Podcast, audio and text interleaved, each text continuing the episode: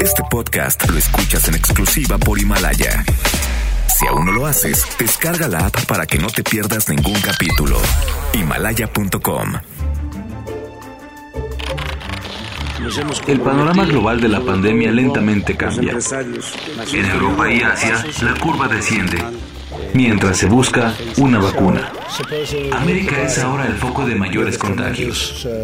Todavía queda mucho por hacer para vencer a la enfermedad cuando vemos la, mortalidad o la letalidad, la ocurrencia de casos eh, fatales, ya identificado su relación directa con la mala alimentación. Fallecimientos en Estados Unidos registrados de mexicanas y mexicanos. Nueva York tiene 448. Segundo lugar, California muy distante con 32. Tercer lugar, Illinois con 26. En total tenemos al día de ayer 566 fallecimientos. Queridas familias oaxaqueñas, es obligatorio el uso de cubrebocas en espacios públicos y especialmente en el transporte. Esto para evitar el contagio. Usen el cubrebocas cuando salgan en el transporte público, cuando estén en su centro de trabajo, cuando estén caminando en la calle, cuando tengan que salir de su casa, usen el cubrebocas. COVID-19. El desafío de nuestro tiempo. Ciudad de México. Jueves 30 de abril 2020. Siguen polémicas, enfrentamientos y visiones de hacer las cosas. El debate sobre el cubrebocas se suma a la lista de las confrontaciones que van desde el uso del dinero para hacer frente a la pandemia hasta la calidad del material que llega de China. Sin embargo, los números no mienten y suman ya 17.799 los casos positivos de COVID-19 en nuestro país. Los muertos llegan a los 1.732. Otro problema se sigue sumando al manejo de la pandemia. En plena fase 3, con los números que tenemos y de acuerdo al estudio, las cifras del COVID-19 elaborado por Roberto Ponce, académico del TEC de Monterrey, los hospitales de al menos 25 estados no tienen registro de pruebas para el coronavirus. Por ejemplo, todo el estado de Baja California aplica 250 pruebas al día. Del otro lado de la frontera, solo la ciudad de California de San Diego aplica 3.500 en el mismo lapso. Este jueves será de anuncios grandes y chiquitos. Habrá un nuevo diagnóstico sobre la pandemia en México, pero el presidente López Obrador confía en que más de mil municipios puedan volver a la actividad a partir del 17 de mayo. Porque dice, ya aplanamos la curva. Este es el optimismo de López Obrador.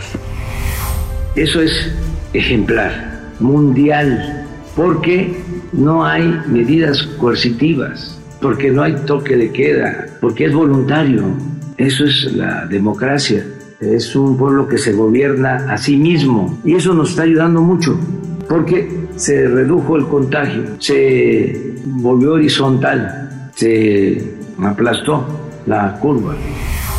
Los reporteros aprovecharon la mañanera para preguntarle si piensa continuar con las conferencias de prensa en la mañana, donde ya hubo casos de contagios.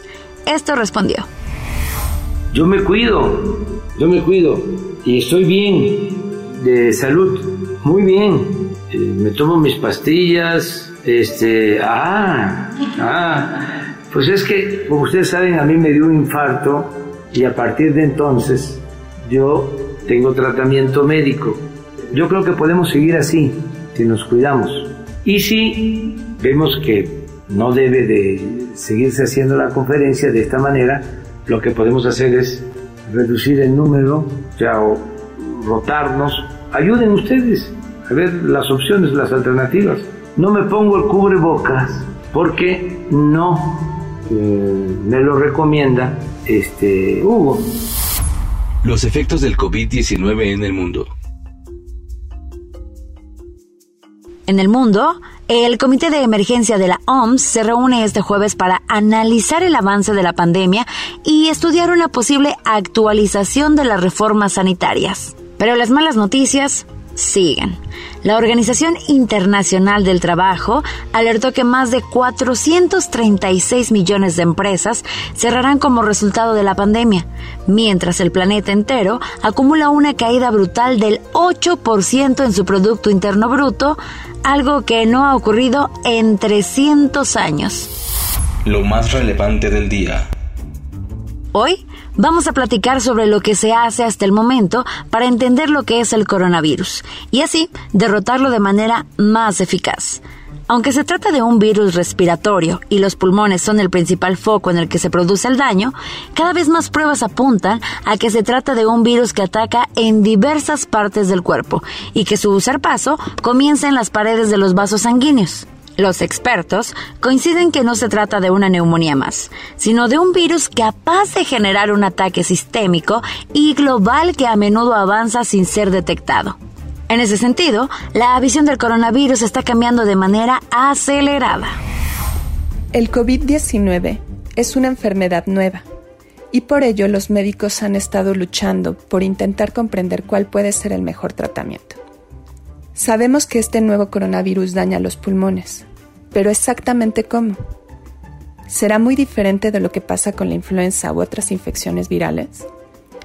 Algunos expertos como el Dr. Humanpur médico del hospital Mount Sinai, Beth Israel en Nueva York, plantean que el virus puede infectar no solo los pulmones, sino también el corazón, los riñones o incluso el cerebro, formando coágulos en todos estos órganos.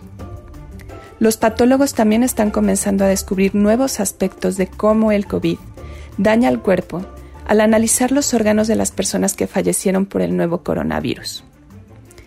En un estudio realizado por un grupo de médicos en el norte de Italia, en el que analizaron los pulmones de 38 personas que fallecieron por COVID-19, encontraron la presencia de trombos en las pequeñas arterias de los pulmones y no una obstrucción en los alvéolos como inicialmente se pensaba.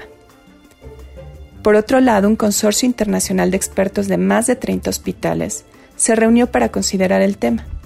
Su conclusión no está claro exactamente por qué, pero los pacientes con coronavirus pueden estar predispuestos a tener coágulos.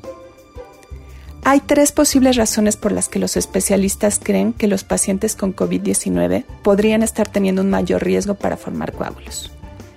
El primero, que la mayoría de los que enferman gravemente tienen problemas médicos previos, como diabetes, enfermedades cardíacas o presión arterial alta.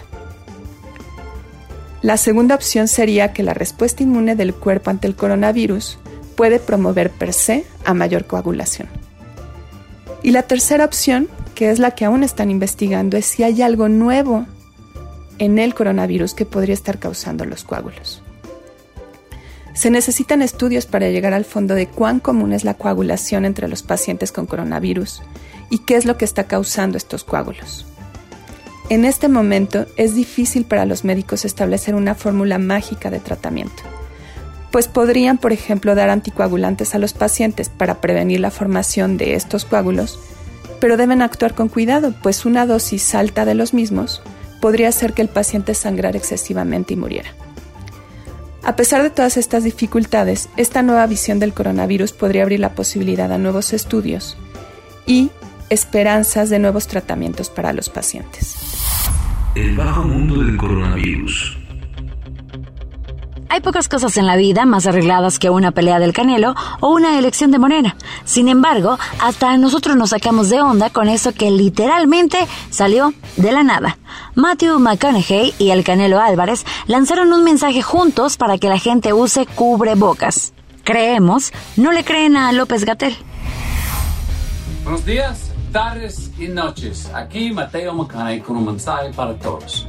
Por favor, si vas a salir de casa, asegúrate de usar mascarilla.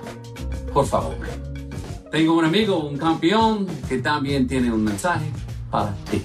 Hola amigos, les habla su amigo Saúl El Canelo Álvarez.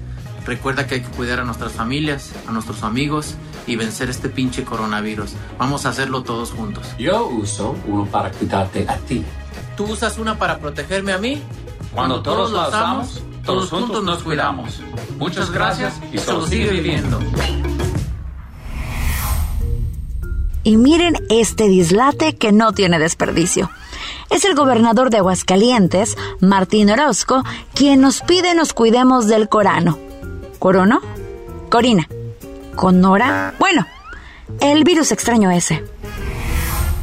Que tiro al, tiro con coronavirus, ya se me fue, al tiro con el coronavirus. ya, ya, ya regresó. También lo que creemos es que nosotros los mexicanos somos más desenfocados que un gato con sueño y con el peor índice de atención del mundo. Llevan semanas machacando a la superheroína de la pandemia, Susana Distancia, que hasta princesa de Disney será, y todavía hay gente que no se aprende el nombre. Mira lo que tengo que hacer, comprar comida para llevar, usar gel antibacterial y cubrebocas. Todo por tu culpa, Diana Sustancia. La recomendación musical. ánimo. Estamos por llegar a los días en los que se podría presentar el pico de la pandemia, así que hay que echarle todavía más ganas a la sana distancia, lavarnos las manos frecuentemente y no salir de casa. Hoy lo vamos a dejar con una buena canción para recordar el Día del Niño y de paso alegrarle el jueves. Recuerde, quédese en casa. La canción se llama Toma que Toma, original de Conchi Cortés del álbum Canciones de la Inocencia del año 2000. Nos escuchamos mañana con un podcast nuevo y toda la información sobre el coronavirus. Les sugerimos no perderse los especiales semanales sobre la pandemia porque están buenérrimos.